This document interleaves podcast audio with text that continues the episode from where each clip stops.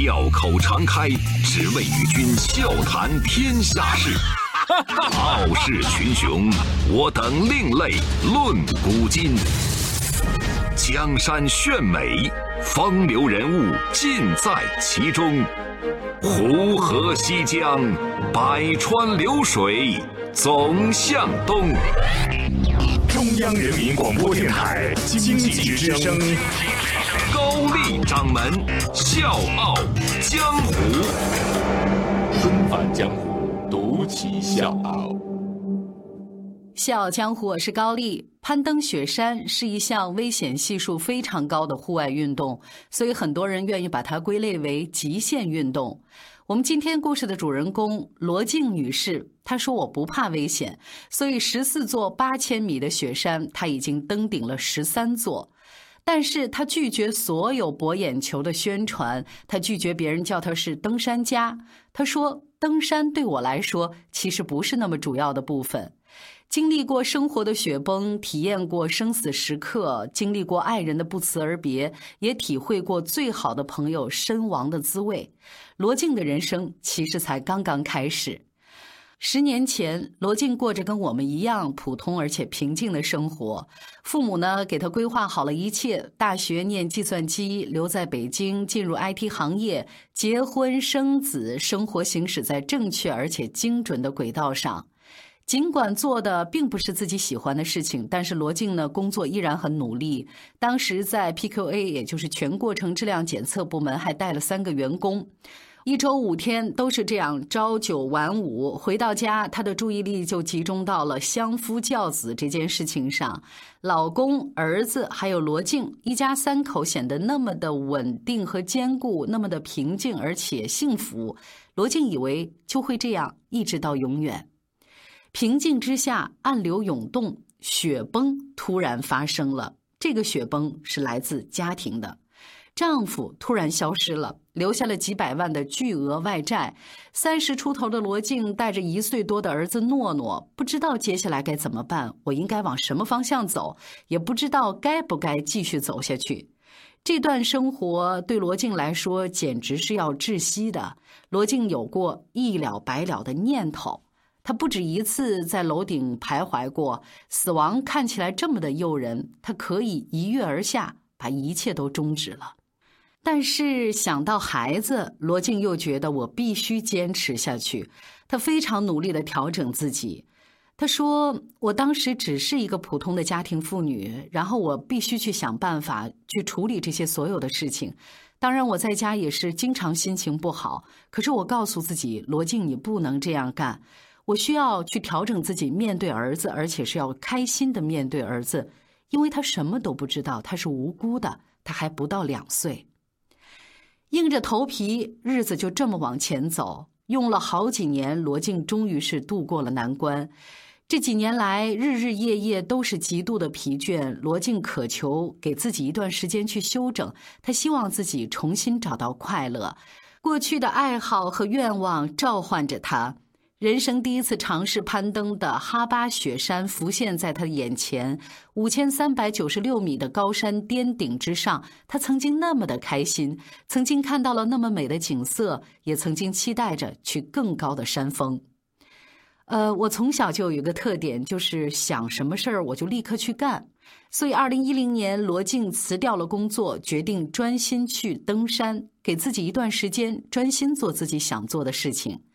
五千多米的四姑娘山，六千多米的雀儿山，七千多米的宁津抗沙，过去积压的所有的不愉快，都随着山顶的风远走了。其实罗静的攀登很早就开始了，从二零零二年开始，他就经常在北京周边徒步。上班以后呢，也经常利用下班的时间去打羽毛球。周末呢，打个一两场羽毛球，然后就约朋友去爬山扎营。罗静呢是那种很瘦的身材，体力呢也不是很好，但是通过这样的一个过程，慢慢打下了一个非常好的身体基础。辞职之后，攀登的三座山用了一年半的时间，罗静感觉自己停不下来了，挣钱的愿望也没有那么迫切了。他也相信自己随时能再找到一份工作，所以决定再给自己三年的时间。呃，我每个月当时手里还有一小部分的钱是可以支配的，我过的日子呢也是比较紧巴巴的。我不在乎啊，我坐公交车出门啊也没什么事儿，然后吃饭我也不要求什么吃大餐，反正就是对物质方面的要求是比较低的。比起来，我更愿意选择去登山，所以愿意把钱花在跟登山有关的事情上。登雀儿山的时候，罗静认识了杨春风。杨春风呢，经常跟他分享自己登顶八千米的故事。那个时候，攀登高海拔的人是很少的。老杨的想法对罗静的影响非常大。罗静是既佩服又向往，但同时也觉得好遥远呐，我可能做不到吧。不过，登顶过七千米之后，罗静开始按耐不住那个想法了。八千米的山顶，我好想去看一看呢。二零一一年，老杨说要去马纳斯鲁，罗静非常心动，就跟他一块儿去了。为了八千一百六十三米的马纳斯鲁峰，罗静放弃了买车，把钱全部投到这次登山里。老杨是队长，罗静是队员。就这样，通过老杨的带领，罗静跨入了八千米的大门。在马纳斯鲁，人是那么的渺小。所以，第一个八千米开启之后，罗静就开始计划第二个八千了。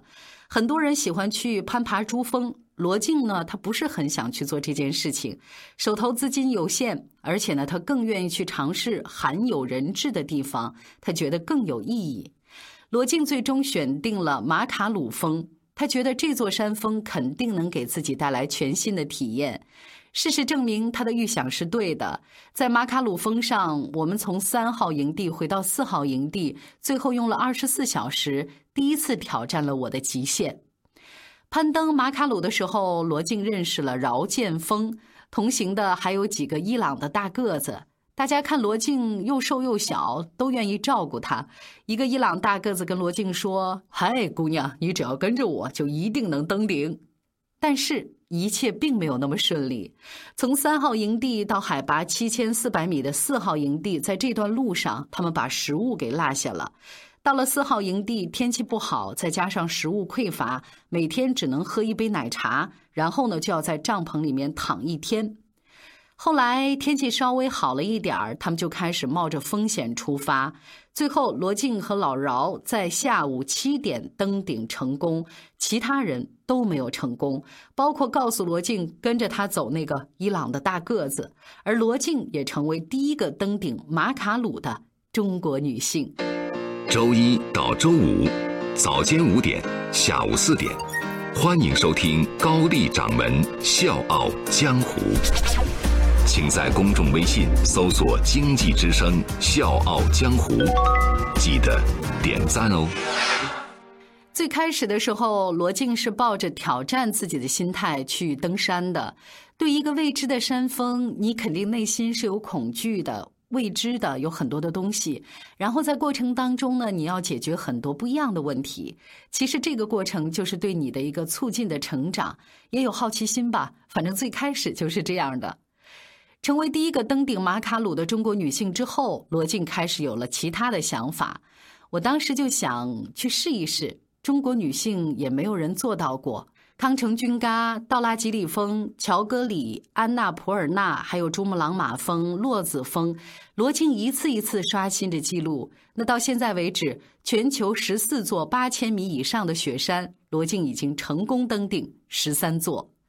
登山就像硬币的两面。不但有那些光辉、喜悦、化险为夷的时刻，也有忧虑、恐惧，甚至是被各种顾虑攻占内心的时候。二零一三年的康城军嘎是罗静登过的最难过的一座山，十七个人攀登，十五个人登顶，但最后有五个人长眠雪岭。罗静是队里唯一的女生。遇难的五个人跟罗静都很熟，在营地里呢，大家经常一起聊天也合过影，互相鼓励。但是照片里面所有的人都没了，除了罗静。其中给他印象最深的是一个二十七岁的匈牙利大男孩，这个男孩一直跟着罗静。康城军嘎是他选择的第一个八千米，没有氧气、没有引路的夏尔巴，因为缺少经验，最后做错一个决定，生命就此消逝了。打那之后，五月二十号对于罗静来说意味着队友遇难日。下山之后，罗静就开始变得安静了。慢慢，他从过去的浮躁里面脱离出来。可是，噩梦还没有结束。六月二十三号传来一个消息：老杨和老饶在巴基斯坦南迦帕尔巴特峰大本营不幸遇难。其实罗静本来也是他们其中的一员，但是因为没报上名，就没能去成。罗静和老饶也约定说，等这趟登山结束，七月份他们要一起去加舒布鲁姆的一号和二号峰。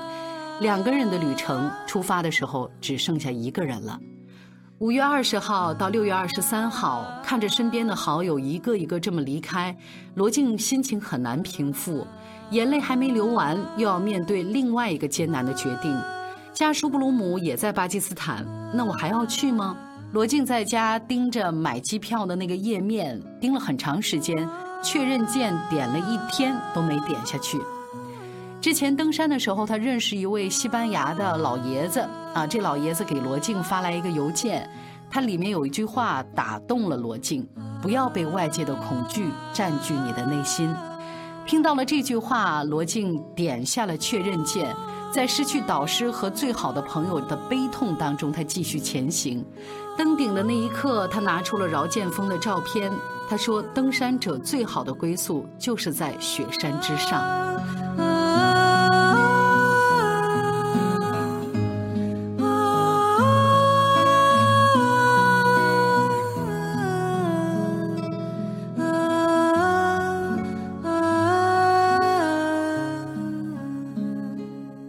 生死也有过命悬一线的时刻，所以有人问罗静：“你真的不怕吗？你没想过要放弃登山吗？”罗静回答得很干脆，毫不犹豫：“我当然会怕呀，但是如果因为怕了，如果因为恐惧就放弃了，只能证明你对登山的热爱还不够。如果放弃了，就要回到原来的生活了。”他认为比死亡更可怕的是没有意义的生活，所以罗静有自己的生死观。他说：“我们的人生太短暂了，我们的出生就是奔着死亡去的。人这一辈子真正记住你的人能有几个呢？只有家人，可能连下一代的下一代都不太会记住你。比如我儿子，他现在就不知道有太姥姥的存在。所以要做点真正有意义的事情，单纯为个人名利，我觉得特别不值得。”就像我登过的每一座山，也许别人不会记得，但那些顶峰，他一定会记得。曾经有一个中国女人来过，我也不在乎很多人知道我，但山会记住我。我认为这才是生命的意义。所以，对于他的决定，家人也没有过阻止。有人问诺诺会不会担心妈妈，诺诺回答说：“我支持妈妈做她喜欢的事情，虽然我很担心。”而罗静的登山包上一直挂着一对毛绒玩偶，它代表着我的儿子，代表我们两个人一起完成我们的梦想。因为大部分的钱都花在登山上了，所以不登山的时候，罗静的生活是非常普通的，一直也过得比较拮据。成功登顶乔戈里峰之后，罗静在登山圈里就出了名了，但他心里琢磨的还是一件事儿：我怎么去还债？因为那几座山我都是赊账去登的，我欠别人好几万美金呢，所以罗静是不敢跟朋友出去玩、出去吃饭的。他说北京吃饭太贵了，一次聚餐分摊下来呢就得一两百块钱，我只能不断的拒绝朋友。而我要告诉各位，罗静本来不用过成这样的。第一位中国女性登顶十三座八千米的雪山，就拿这样的名头出去拉赞助，她完全可以过上经济充裕的生活。但是罗静不愿意这么做，她希望能够忠于内心，保持骄傲。罗静很喜欢歌手朴树，他说：“就像朴树一样，为什么很多商演他都拒绝了？因为他不愿意迎合违背内心的东西。”所以我觉得有的时候人能做到这样真的不容易。那我也尽量不要让自己去为了钱折腰。所以儿子诺诺跟着罗静也过着没有那么宽裕的生活，但是罗静不会觉得对诺诺太多亏欠。他说：“我没有那么多钱给他，但我有很多的爱。”他会带诺诺开着租来的车环游欧洲，会带诺诺住在青年旅馆，结识形形色色的人，会带诺诺坐当地的交通去体验不同的风俗人情。心态变了以后呢，罗静和前夫也达成了一定程度的和解。罗静的母亲就问他：“你为什么不恨他？”罗静说：“为什么要恨？如果继续恨他，我就是怀着恨的心态生活。我不喜欢这样，没有任何好处。”他反而觉得没有他就没有我儿子，也没有我这样的生活经历，我可能就会一直做一个家庭主妇了。所以从某种程度上，我要感谢他。从生活的沼泽里爬出来之后，罗静对生活有更多的理解，而且有了更多的感恩。我觉得老天爷通常会用这样的方式来塑造你，所以才成就了今天不一样的我。现在的罗静住在泰国清迈，诺诺呢也在那边上学。他盘算着，等一切安排妥当，就把父母也接过去养老，然后呢，把孩子的爷爷奶奶也接过去。他说，爷爷奶奶对孩子特别好，夫妻两个人也特别好，一直到现在，罗静都没有改口叫他们叔叔阿姨。他说，我觉得这个没什么关系，叫爸妈可能对老人也是一种心理安慰吧。谈到未来，除了完成十四座登顶，罗静的计划还有很多。他要和诺诺继续环游世界。带儿子吧，就跟以前的概念不一样了。以前我的观点就局限在家里，我不会有全世界的概念。要继续保持内心的东西，就要加强自我的内在修炼。所以，通过登山，罗静呢自己也认识到了身上有太多的不足，所以他去不断的学习，他学英语，他多看书，他多运动，而且他还想写一本书。有很多事情以前不会觉得。因为以前你的价值观取向比较单一，那现在呢会更加意识到这个时间的紧迫性，所以我现在就要开始去做。布罗阿特峰上雪崩过后，一个巴基斯坦人失踪了，一个日本姑娘腿部骨折，被夏尔巴从雪里刨出来的罗静半个身体严重擦伤，这样的情况在别人看来应该停止了，你应该休息了，但是他没有。两天之后，罗静再次回到大队伍里，她再次尝试冲顶。所有人都觉得这女人疯了，但是罗静知道我很理智。她想试一试，一方面八千米的登山经历不够，她想完善自己的经验；另一方面，尽全力让自己迅速的摆脱恐惧，这样才能强大心理。那一年，罗静没有成功到达布洛阿特峰的山巅。但是他说我一点遗憾都没有，因为我尽了全力，所以他说自己是虽败犹荣。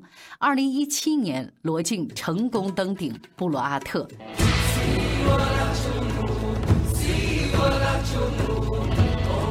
曾经经历过生活的雪崩，也体验过生死时刻，经历过爱人的消失，也体会过最好朋友的身亡。现在的罗静有幸福的家庭，有热爱的事业，也有向往的目标，所以我说她的人生才刚刚开始。小江或是高丽，明天见。也不知在黑暗中究竟沉睡了多久，也不知要有多难才能睁开双眼。从远方赶来，恰巧你们也在，痴迷留恋人间，我为他而狂野。我是这耀眼的瞬间，是划过天边的刹那火焰，我为你来看。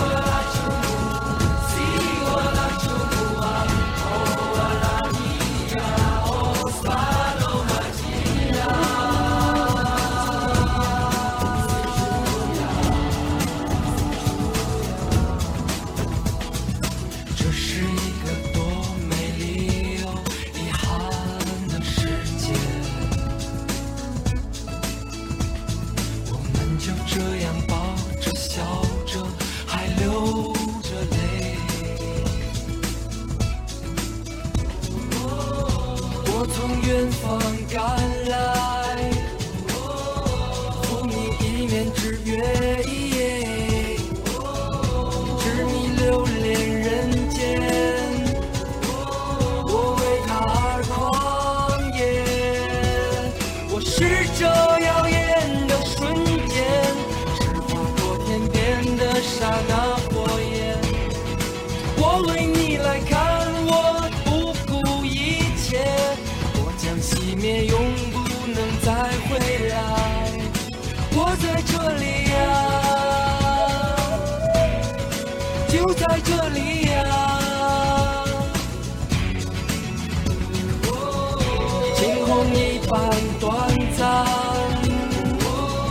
夏花一样绚烂。我是这耀眼的瞬间，是划过天边的刹那火焰。我为你来看，我不顾一切，我将熄灭，永不能再回来。不虚此行呀，不虚此行呀。